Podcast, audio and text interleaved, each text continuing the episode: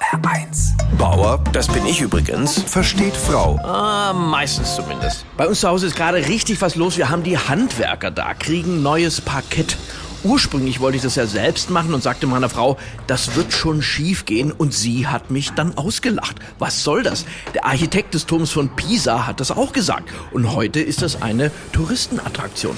Meine Arbeit war aber nicht von großem Erfolg gekrönt.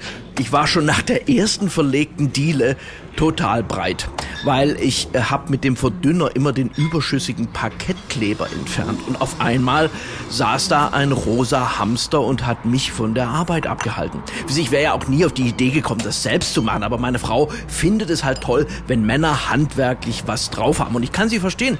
Handwerker haben schon was. Ich verlege meine Schlüssel, ein Parkettleger verlegt einen ganzen Boden. Trotzdem will heute niemand mehr Handwerker werden. Im Abitursjahrgang meiner Tochter studieren alle. Jura, Medizin, BWL. Ich sagte zu meiner Tochter, wenn du wirklich Geld verdienen willst, musst du Handwerker werden. Und sie, wie soll das denn gehen mit deinen Genen? Und wahrscheinlich hat sie recht. Der Schreiner kam dann zu uns nach Haus, sah meine einzelne Parkettdiele und sagte zu meiner Frau, ich kann Dummheit nicht reparieren, aber ich kann reparieren, was Dummheit angestellt hat.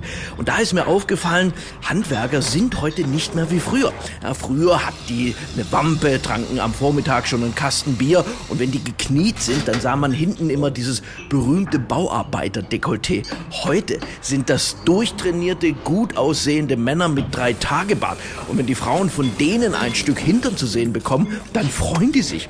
Was ich Ihnen damit sagen will, es lohnt sich also für die Männer, an den handwerklichen Fähigkeiten zu arbeiten. Und die Frauen könnten uns dabei dann natürlich ein bisschen fördern, indem sie uns beim Spieltrieb packen. Wenn meine Frau mir zum Beispiel nach dem Handwerksjob einen Putzlappen in die Hand gibt, dann schaue ich den ratlos an. Wenn sie mir dagegen einen Hochdruckreiniger hinstellt, ist alles blitzblank, soweit das Kabel reicht. Bauer versteht Frau. Auch auf hr1.de und in der ARD Audiothek. HR1, genau meins.